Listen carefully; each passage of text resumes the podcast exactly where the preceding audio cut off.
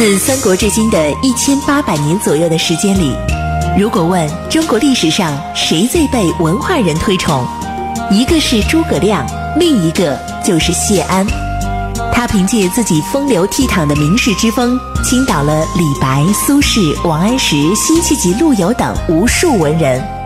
不知谢安，不懂中国文人风流；不读谢安，不知传统士文化渊源。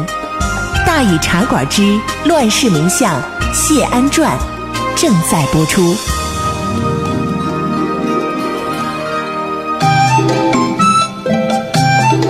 安时风流无奈何，欲将赤骥换青鹅。不辞便送东山去，临老何人与唱歌？今天呢，咱们继续给大伙儿说《乱世名相谢安传》。呃，前文书咱们说到哪儿啊？咱们说到公元三百八十五年八月二十二，谢安在健康病逝，终年六十六岁。司马曜呢也给他举行了隆重的葬礼，规格呢和王导、桓温呢都是相同级别的，并且呢追赠太傅啊，谥号呢是文敬。所以咱们日后呢，也可以管谢安叫谢文敬，或者叫文敬公啊。咱们再来看看谢安最后的官职啊：大进使持节、侍中、中书监、大都督、阳江京司、豫、徐、兖、青、冀、幽，并梁、益、雍、凉州诸军事啊，十五州啊，他督十五州军事，魏将军、太保、太傅。建昌县公，后来呢又转封庐陵郡公。不可否认呢，谢安的这个死对于东晋来说，那绝对是一个标志性事件。从此以后呢，北伐就停滞了。谢玄呢也很快就离开了前线了。从此以后，共天下的门阀政治呢也已经走向崩溃了。从此以后呢，无论是皇室也好，还是士族也好，都是一天更甚一天的呢，就朝着这腐朽的方向呢去行动了。谢安的死震动了整个朝野和士林，举国敬哀，健康沉浸在一片的悲凉之中。而在这沉痛的背后啊，大家又隐隐感到不安。为什么呢？因为大家习惯了有谢安的晋，啊，东晋有谢安，大伙都已经习惯了这么多年了。但是现在谢安突然没了，大伙儿突然就不习惯了，就觉着将来不知道该朝什么方向走了。说有一天呢，王献之心情非常不好，躺在自家的榻上，越想越觉着。不是那么回事他正失落着呢，忽然间呢，哎，仆人就过来通报，说王寻来了。王寻是谁？王寻就是那位王丞相嫡孙，十几年前跟谢家离了婚的贵公子。说起来，王寻正是王献之的堂弟。王献之想了想呢，也明白了这王洵的来意，于是呢，立即坐起了身。这时候，王洵呢正住在山阴，其实呢是听听到谢安的死讯，才特意赶到健康来的。王寻一进屋，看见王献之，突然就说：“说走吧，你带我去哭谢公啊。”王献之瞅着他，郑重其事的回答：“这正是我对你的希望啊。”说完，两人马上就到谢家府上去了。结果呢，王寻到了府门口啊，大家都知道他跟谢安关系不太好，守门的这都帅呢，呃，刁约就不想让他进去，就说了：“说我们大人呢，生前的时候没有你这位客人。”这话说的难免有些刻薄。王寻呢，冷冷的看了这刁约一眼，也不理会，直接闯进门去，就向灵桃而去。守孝的谢衍一瞧是他，心里也不是个滋味但是无论如何，人家是来哭丧、来祭奠的啊，于是呢，也尽了礼。王寻上前祭拜，突然之间是失声痛哭啊！所有的人都瞅着，先是惊讶，然后就跟着伤心。王寻哭了好一会儿，这才止住悲伤，行过礼，也再不理会谢衍。转身就出门去了。也许王寻这件事儿的确是有些出乎意料，只是他和谢安之间到底怎么回事，恐怕我们也永远难以弄清楚了。甚至当时的人也没有几个人了解的内情。不过，如果说王洵有些奇怪的话，那么另外一位名士杨谭对于谢安的敬待，那就是属于十分正常的那种了。这杨谭呢，从小呢就有才品，一直很得谢安的器重。这回谢安病中从西周门回建康，然后很快就去世了。杨谭是难过的不能自已，立即发誓：我以后今年之内不再听音乐，以后进出建康永远不走西周门。后来有一天呢，他在石头城跟人家喝酒，喝得酩酊大醉，糊里糊涂的呢就往回走，已经到了西周门前，这才一下子幡然醒悟：我不走西周门呐。走上前去，用手里的马鞭扣着大门。突然之间是泪落如雨，忽然就涌起了曹植《野田黄雀行》当中的诗句：“生存华无处，零落归山丘啊！生存华无处，零落归山丘。”这也的确是谢安这一生的一个写照了。其实，咱们再读读这句诗，非独谢安，咱们哪一个人的一生，不是如此呢？谢安这么一走，要说心里最复杂的，其实不是别人，就是年轻的皇上司马曜。首先呢，他很难过，这么多年他和谢安那是有情分的，毕竟帮他这么多年。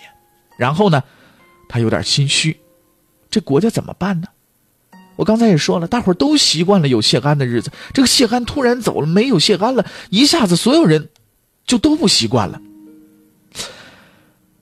这司马曜想把权力从谢安手里要回来，自己做主，人家给他了。但是谢安在一天，他心里就有一天底。可是现在谢安一下不在了，这国家忽然失去了最重要的支撑，谁又是能够信赖的人？谁又是那社稷之臣呢？他想重振皇权，谢安顺了他的心，但是现在这权回来了，司马曜却又惶惶不知该怎么办了。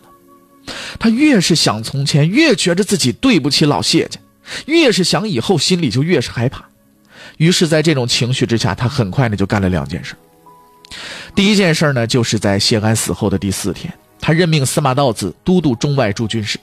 这国家得有人帮他撑起来啊，他是没人可选了，只有司马道子了。可能这时候他是真希望司马道子也能像谢安似的，给他当个社稷之臣，却不来欺负他的。当然了，没多久他就发现完全不是那么回事那另一件呢，就是给淝水论战功。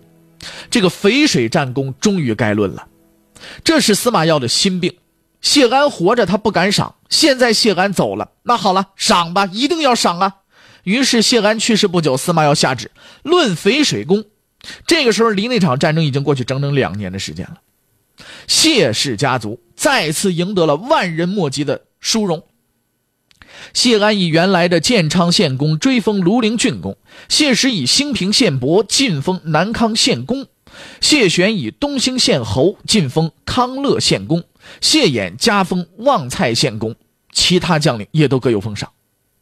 司马曜又想给谢玄进位前将军，但是谢玄说啥也不受了，最后只好改成了赐钱百万，采千匹。这个时候的谢家，在朝廷已经不再掌握大权了，哎呀，不能算叫荡州士族士族了。但是这一门四公的殊荣，却使得谢家的尊贵走向了极顶。六十多年前，谢安的伯父谢坤过江的时候，谢家还是个并不被人看重的门户。甚至，就算到了谢安这一辈谢万还遭到了人家王丞相儿子王田的蔑视。但是现在，谢氏已经是无可争议的最高贵的家族了。我们后来的王谢并称，也就是从这时候才是真正的奠定。谢玄是在健康待了一段时间，等这谢安的丧事办的差不多了呢，就返回了前线。可不过没多久啊，刚过了年。他就接到了司马道子的命令，大意思就是说这仗啊打的时间太长了，现在呢咱们还是以防守为宜，你也不要老在前线待着了，你退到淮南来吧。然后呢命令他移驻到淮河南岸的淮阴。其实司马道子这心思那是简单的，谁都能瞧得出来啊。谢玄那个北府重兵让他心里不舒服啊，这回谢家多多少少吃了亏呀，他担心着谢玄暗地里不满，北伐要再得胜。他就更加控制不住了。谢玄接到这命令，说实在的，心里边 非常凉啊，也不知道该说什么了。得了，那你让回去，咱就回去吧。于是，在公元三百八十六年三月，谢玄回师淮阴，原来的计划一下就落了空了。东晋的北伐戛然而止。谢玄的密南归，对黄河一带的控制力就减弱了。原本打下来的黎阳还有泰山两地方，忽然就反了。河北一带发生骚乱，当然这都是必然的结果了。如果说谢安的死已经让谢玄失去了一半的心力的话，那么现在谢玄真的是心灰意冷了。你们不就是想要我兵权吗？没问题，啊，我也不稀罕这兵权，我给你，我都给你就是啊。反正这也并不是我真想要的。虽然历来人们几乎都是把北府兵看成是谢家军，但是在谢家人自己的心里，他们却不是这么想的。没有什么东西他们不能失去。东晋以来，哪一个士族不是像保命一样保着自己的军队？但在谢玄这儿，他扔的是毫无吝惜。于是乎，谢玄立即向朝廷上书说：“河北一带自己安抚不周，实在失职，愿回朝廷领罪，请求解去一切职务，并且把什么张杰了、府业什么都给一块送回去了。”司马懿一瞧，这不对呀，你这是撂挑子，你这是将我的军呐，你这过分点了吧？谢安这一走，那就走的心里怪别扭的。现在你这谢玄你也想走，他就没答应，还派人到淮阴呢，就去慰劳去。这时候谢玄身体已经不大好了，他就又上了一道表，再次的请辞。司马让他暂时先到东阳去，也不能一下什么都不要了呀。谢玄就继续上表，说自己病了，不能再坚持了。司马懿呢，知道他病了，就派遣一位名医来医治，让他回到京口去调养，还是没批准他辞职。谢玄就继续接着上表。如果说这道表被中途啊，结果呢，这道表被中途耽误了啊，没报上去。谢玄这边锲而不舍，竟连了上着十几道奏章，请辞军权。终于是在公元三百八十七年正月，司马懿下旨改授谢玄会稽内史，解去军职。这谢玄这回啊，是终于回了东山了。也许谢玄这一辈子也没想从这儿走出去。想想小时候啊，跟着叔叔还有兄弟姊妹们一起谈论诗文、怡情山水那日子，多好！现在也再也回不来了。他自己呢，也已经是满心的伤痕，一身的病痛了。很快的，谢玄在东山附近修建了华丽的史宁树。始宁树左依太康湖，右临曹娥江，远山连绵起伏，近水曲着清幽。他临水造了一座铜楼、铜亭楼，以供平日居住。后来呢，谢灵运写了著名的《山居赋》，说的就是这儿。谢玄的最后一年就是在这幽居当中度过的。长长的谢玄在溪边垂钓以打发时间。这个时候，谢家新一代的小玉树们也已经成长起来了。他们有时候也会到谢玄这儿来玩十岁的谢魂如归似玉，三岁的谢灵运鬼灵精怪。大概这也是谢玄呢最可慰藉的了。公元三百八十八年正月，谢玄在会稽病逝，时年四十六岁，追赠车骑将军、开府仪同三司，谥曰献武。随着谢玄的死，在我们整个历史上也可称之为。独树一帜的陈俊谢氏家族，也终于走过了他的机顶辉煌。那么最后，我们再来回头看一下谢玄离开之后，北府兵以及整个东晋的终局吧。随着谢玄辞去了北府统帅，这支军队呢就陷入了瓦解。后来呢，基本上就销声匿迹了。司马道子也曾经呢试图操控他们，但是没能成功。直到公元三百九十年。孝武帝司马曜任用王公为兖青二州刺史，以辖制司马道子。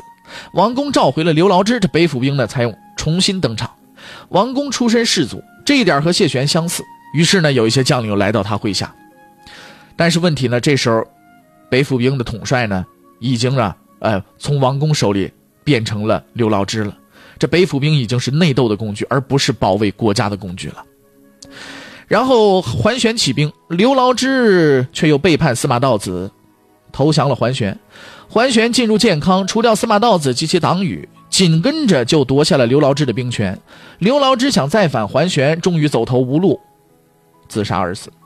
接着就是桓玄篡位，刘裕起兵。不过这时候刘裕这支北府呢，已经是他重建的背负了，再不是当年那支军队了。在这最后一轮的斗争当中。乔国桓氏家族也成为继太原王氏之后又一个覆灭的高门。那么到了最后，还是我们的琅琊王氏和陈俊谢氏在艰险当中啊，算是生存了下来。王家子弟在激变当中寻找着自己的定位，谢家子弟也在速退当中沉浸于自己的心灵，于是也终于成就了他们这光耀千古的吴朝风流。这也才有了我们后人这“旧时王谢堂前燕，飞入寻常百姓家”的慨叹。谢安，乱世名相，挽狂澜于既倒，扶大厦之将倾。以他的功绩和气魄，足以可当得起救世英雄、济世良臣这样的称号。但是谢安最为人称道的，还是他淡然自处、恬然自得的心态。我们现代人看谢安最大的收获就在这儿。看现在，熙熙攘攘的人群，浮躁。沉郁、偏激这种种的情绪控制着这庞大的这个人群。你再看谢安，身为草莽时不急不躁，登堂入室时不骄不惊，始终都是那个平和的、天然的谢安。大权在握的时候，没有忘记自己追求的理想，内心何等的强大，才能如此的平和呀？论名气，谢安不如富国强兵的商鞅，不如身配六国相印的苏秦，不如大刀阔斧改革的王安石，不如著作等身的司马光，不如万历首辅张居正，不如斗败和珅的刘墉、刘罗锅啊！在开这个系列之初啊，曾有朋友问过我这么一个问题，说怎么选这么一个冷门的人物来说？我想说，现在已经说了五十几集的谢安了。当大伙把这五十几集串起来听之后，应该就已经有答案了。事了拂衣去，深藏功与名。谢安，不就是这样一个侠客吗？谢安给我们的启示不仅仅如此，还有他以他为代表的魏晋风度和谢安本身的雅量。什么是魏晋风度啊？是游山玩水，是侠妓饮宴。我相信大家也不会认同。真的魏晋风度，是骨子里带的那种风流倜傥，是形式上体现出来的率直韧带。清俊通脱的风格。谢安的雅量在于他不为物役，体认自然的生命哲学，也在于他有为养志、无为养心的人生态度，更在于他外圆内方、内圣外王的处世之道。面对险象，他能藏能练，情感深蕴；面对危局，他脱略荣辱，善于忍耐；面对生死，他无忧无惧，处之泰然。孔子曾经说过：“君子之道，我不能言。仁者不忧，智者不惑，勇者不惧。”谢安就是这样一个大仁大智大勇者呀，无为而无不为，处山林与处庙堂同样潇洒，风雨调畅是笑傲江湖。最后，我们就用诗仙李白的《送裴十八图南归嵩山二首之二》来结束我们这个系列。君思饮水绿，忽复归松岑。归时莫洗耳，为我洗其心。洗心得真情，洗耳图买名。谢公终一起，相与寄苍生。